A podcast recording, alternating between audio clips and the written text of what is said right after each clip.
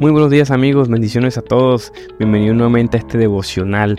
Y hoy vamos por el día 172, soy Jonathan Murcia, muy contento por poderlos acompañar durante todo este año.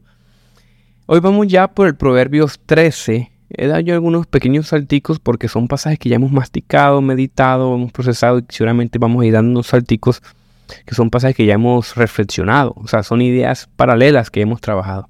Así que voy por el Proverbios 13.1 que dice, el hijo, el hijo sabio acepta la disciplina de su padre, pero el escarnecedor no escucha la reprensión. Esto quiero hablar de dos connotaciones. Nosotros como hijos, como hijos espirituales de Dios e hijos, relación padre-hijo que nosotros tenemos de manera natural. vamos a empezar por lo primero. Amigos, miren, yo he dicho previamente y entendemos nuestra tradición protestante y nosotros como cristianos históricamente, hay mucha evidencia para entender de que la salvación es una obra del Señor, ¿verdad? Es caridad, es amor, proviene completamente del Señor, ¿verdad? Pero la santificación sí es sinérgica, o sea, nuestra forma de santificarnos, sí hay mucho que tenemos que poner de nuestra parte. Entonces esto se confunde muchas veces. Nosotros creemos que el obrar bien nos va a traer salvación. No, nosotros obramos bien porque ya el fruto del Espíritu Santo está en nosotros. O sea, el Espíritu Santo obra en nosotros, ya somos salvos. Y la evidencia de que somos salvos se manifiesta en las obras. Esta es la gran diferencia. Entonces, para santidad, nosotros tenemos que perseverar. Y tenemos que aceptar las obras, los mandamientos del Señor. Ustedes saben que dice en el pasaje de la Gran Comisión. Jesucristo dice, vayan, vayan y hagan discípulos enséñenle los mandatos que recibieron de mí, o sea, lo que yo les enseñé. ¿Qué es eso que él enseñó? Bueno, ser imitadores de Dios como hijos amados. Efesios 5, 1 al 5. Amigo, mira, tú no... Mucha gente dice que no se puede juzgar, que no hay que juzgar al otro, pero hermanos, sí se debe juzgar, se debe. Lo que no se debe hacer es emitir juicio mío, sino juicio revelado en la palabra de Dios. O sea, nosotros no juzgamos bajo nuestro propio barómetro de justicia. Juzgamos bajo el barómetro de Dios revelado en la santa palabra. No se puede vivir, es una imposibilidad lógica vivir un mundo en donde no se puedan emitir juicios. Esos pasajes, repito, y por eso son tan redundantes porque esto lo he hablado muchas veces, pero repito, se debe juzgar porque el mundo sería un caos sin el juicio de Dios.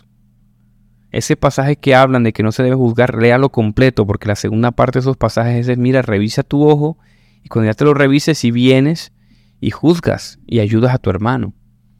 Lo que no se debe juzgar de manera discriminatoria, señalada, sino apuntar a que el otro mejore.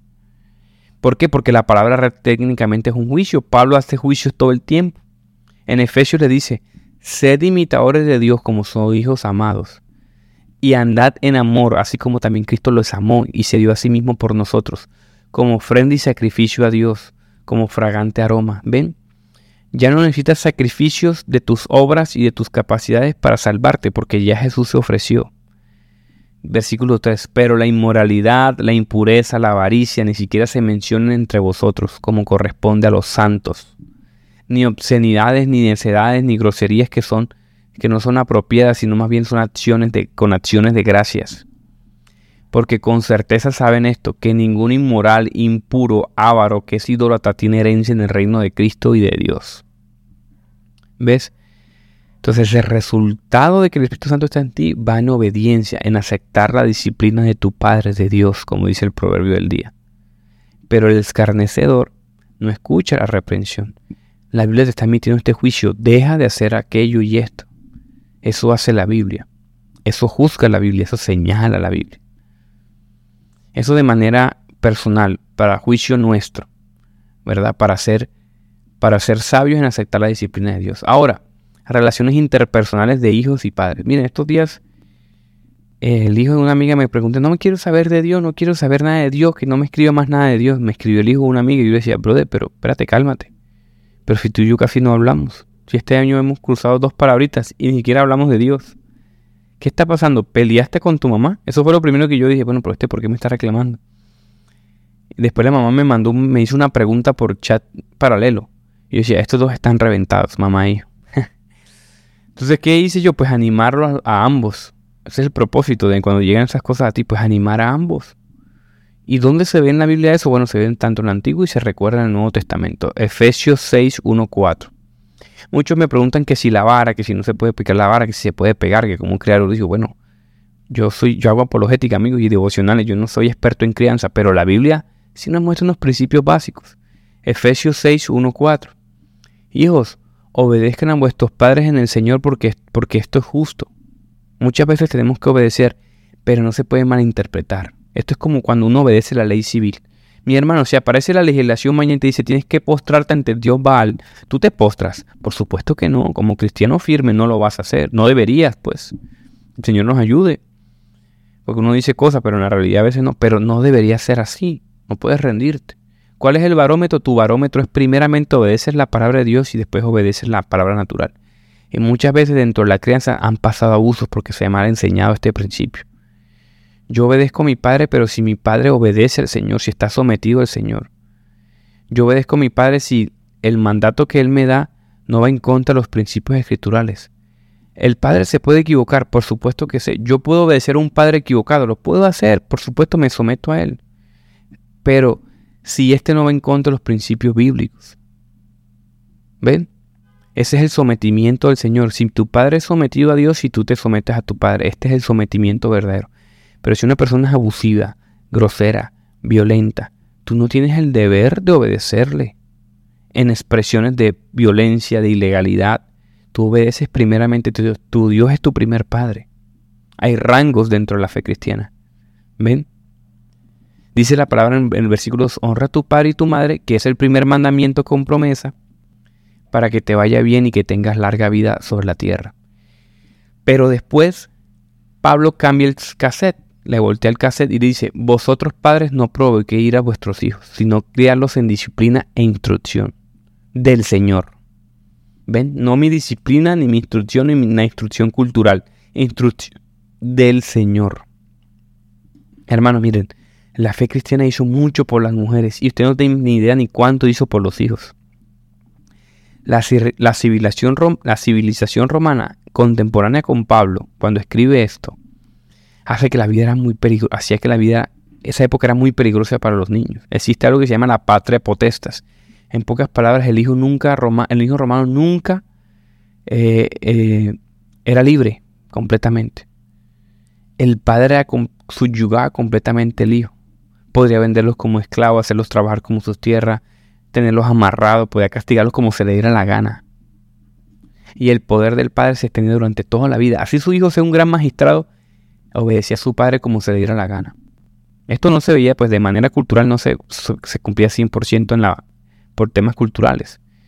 Pero en el común denominador, en la vida de opinión pública, el, el hijo era propiedad absoluta del padre.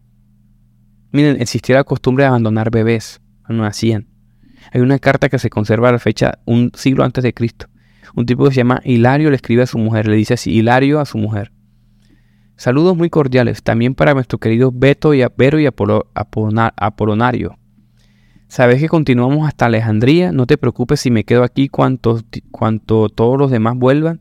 Te pido y te ruego que tengas cuidado del niño, y tan pronto como recibamos nuestra paga te la mandaré. Si tienes suerte y lo que nace es un niño que viva, si es niña, tírala. Le dijiste a Afrodisias que me dijera, no te olvides de mí. ¿Cómo me voy a olvidar de ti? Por tanto, te pido, no te preocupes una carta cargada de profundo amor, de entrega, de sacrificial, pero de profunda crueldad.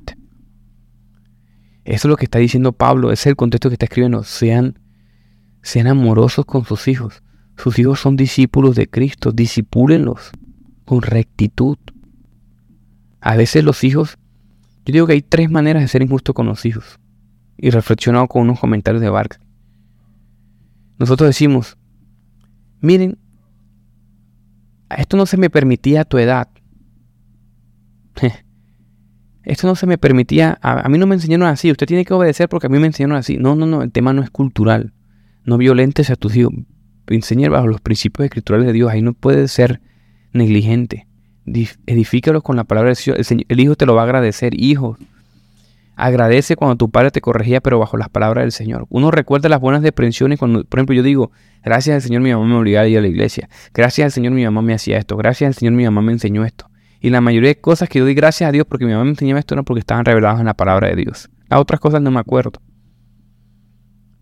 Instruyelo bajo la palabra y los principios del Señor. Tampoco ejerzas tanto control porque esto es falta de seguridad y confianza en Dios, esto es orgullo. Confía que tus hijos son de Dios, Señor los cuida, los protege. Tú cuídalos hasta donde la palabra de Dios te permita.